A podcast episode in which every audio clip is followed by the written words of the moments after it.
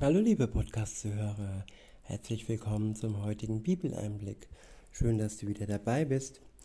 Heute habe ich ein Kapitel aus dem Jakobusbrief. Es ist das fünfte Kapitel und ich verwende die Übersetzung Neues Leben. Der erste Abschnitt ist überschrieben mit Warnung an die Reichen. Ab Vers 1 heißt es, Seht euch vor, ihr Reichen, weint und klagt über das Schreckliche, das euch bevorsteht. Euer Reichtum zerfällt und eure schönen Kleider werden von Motten zerfressen. Euer Gold und Silber ist wertlos geworden, wie verrostetes Eisen. Ja, Reichtum ist heute das, was viele anstreben. Aber aufgrund der Rezession, der Inflation ist es so, dass das Geld immer mehr und mehr weniger wert wird. Und wer nur nach Reichtum strebt und nicht nach Gott, der wird am Ende ja ziemlich baff dastehen und alles verlieren.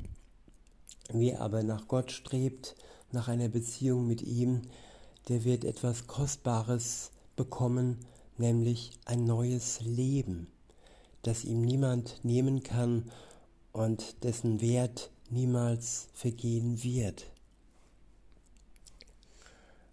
Weiter heißt es, und dieser Rost wird als Beweis gegen euch dienen und euch anklagen am Tag des Gerichts.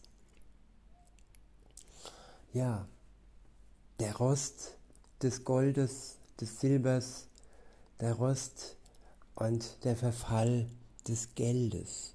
Er wird als Beweis dastehen am Tag des Gerichts. Weiter heißt es, warum habt ihr euch nur darum gekümmert, Reichtümer zu sammeln in, dieser in diesen Zeiten? Ich wiederhole, warum habt ihr euch nur darum gekümmert, Reichtum zu sammeln in diesen Zeiten. Hört doch, hört das Schreien der Erntearbeiter, die eure Felder bestellt haben und die ihr um ihren Lohn betrogen habt. Gott, der Allmächtige, hat ihr Schreien gehört. Ja, Reichtum wird oftmals auf Kosten anderer angehäuft, auf Kosten ja von Betrug, und Unterdrückung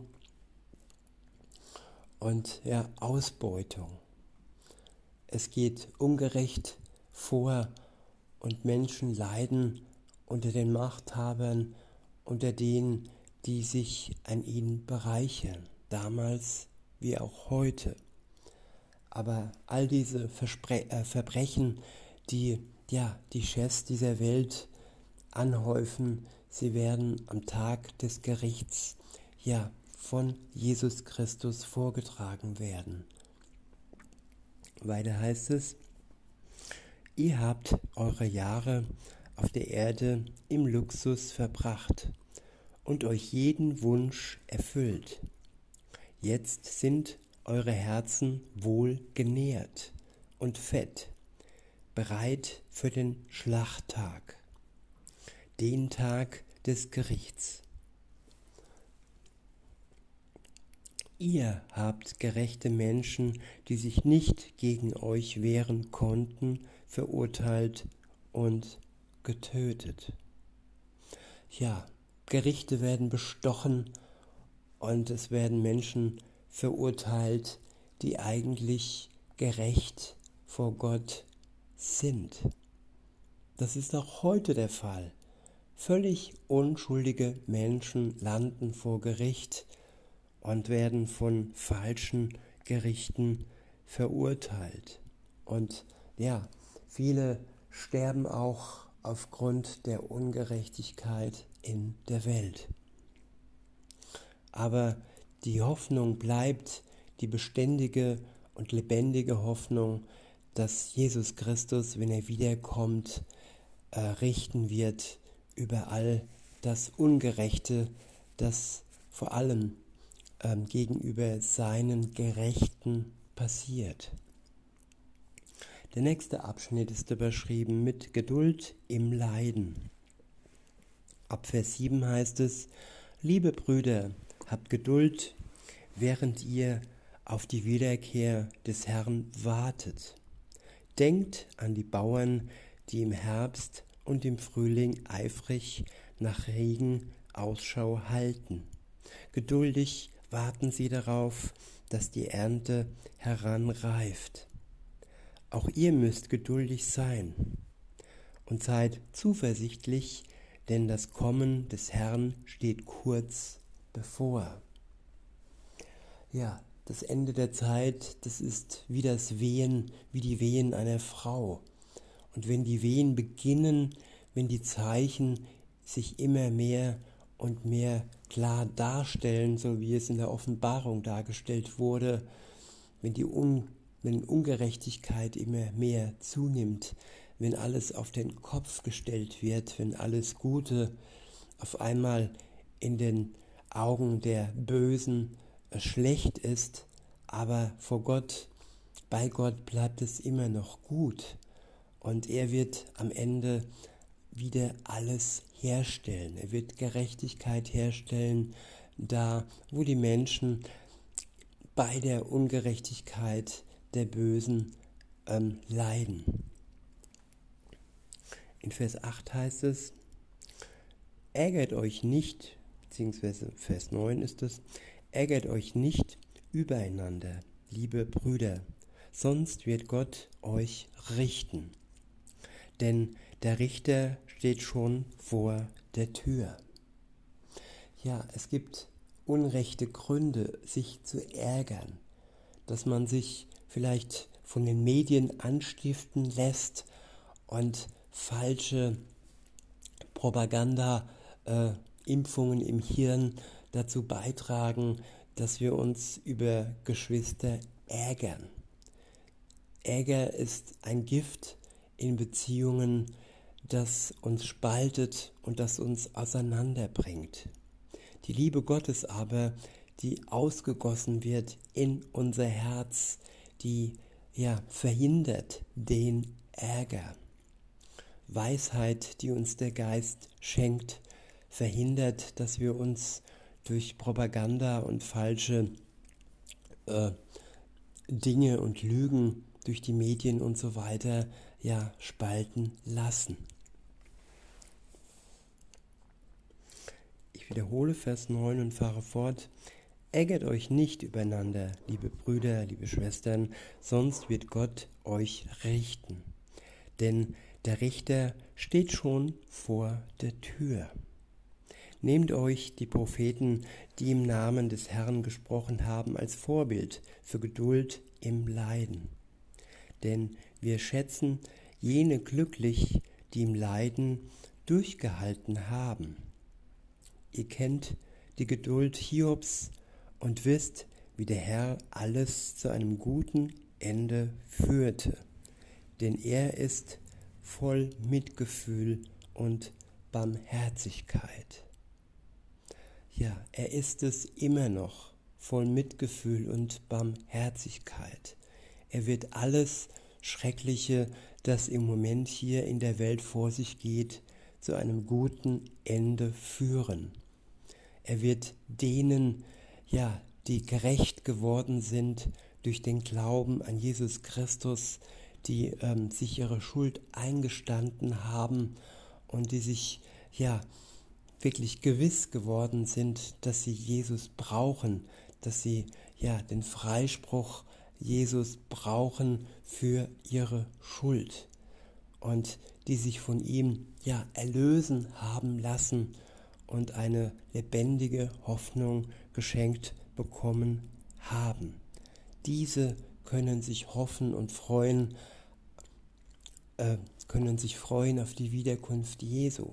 Die anderen jedoch, unter denen diese, die sich freuen, im Moment noch leiden in der Welt, ja, die können ja gewiss sein, dass das Gericht Gottes über sie kommen wird. Weiter heißt es in Vers 12, Doch vor allem, liebe Brüder, sollt ihr niemals schwören, weder beim Himmel noch bei der Erde, noch sonst irgendeinen Eid. Ja, was sollen wir schwören, wenn wir nicht wissen, was Gott morgen mit uns vorhat? Was sollen wir schwören, wenn wir nicht wissen, wie die Welt morgen aussieht? Wir können nichts fest sagen. Wir können nur sagen, ja, sofern Gott will, dann tun wir dies und dann treffen wir uns dann. Aber er alleine hat alles im Blick und wir sollten unser Leben und auch unsere Termine und unsere Versprechungen einfach nur in seine Hände legen.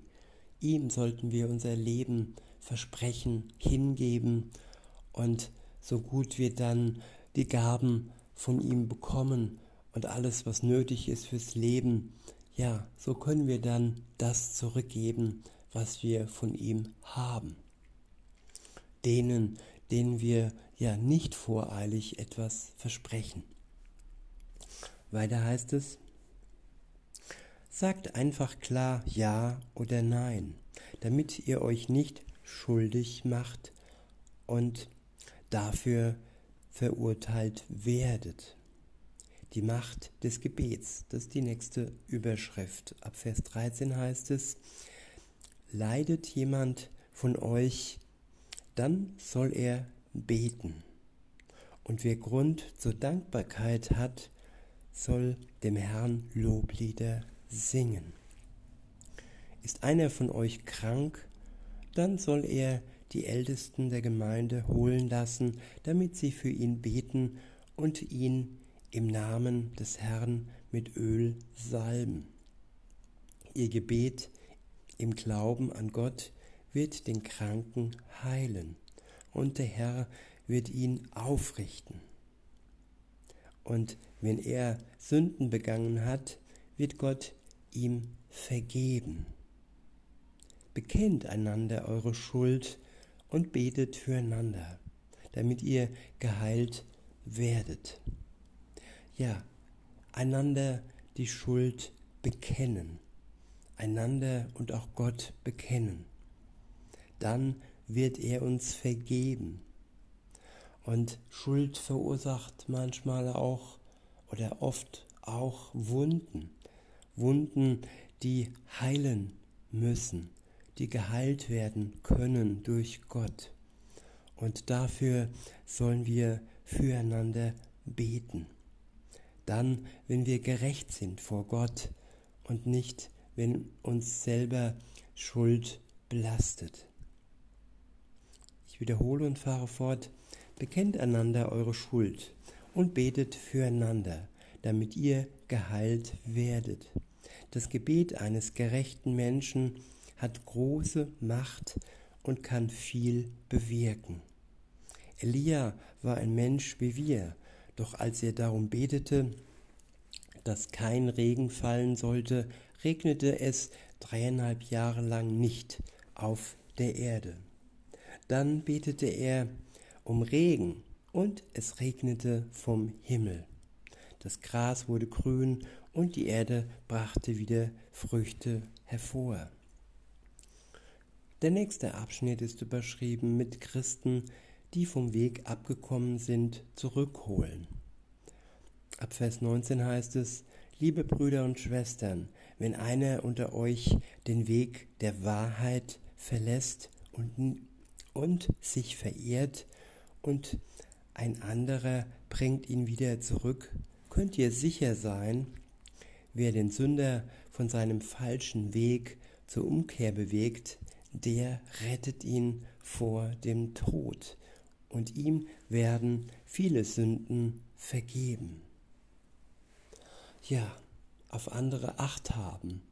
Und wenn sie vom Weg abkommen, ihnen genau aufzeigen, wie sie zurückkommen auf den Weg, wenn sie rückfällig werden und Schuld auf sich nehmen.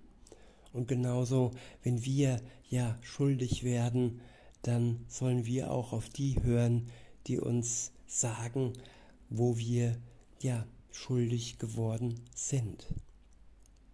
Aufeinander Acht geben, das ist die Zusammenfassung. In diesem Sinne wünsche ich euch noch einen schönen Tag und sage bis denne.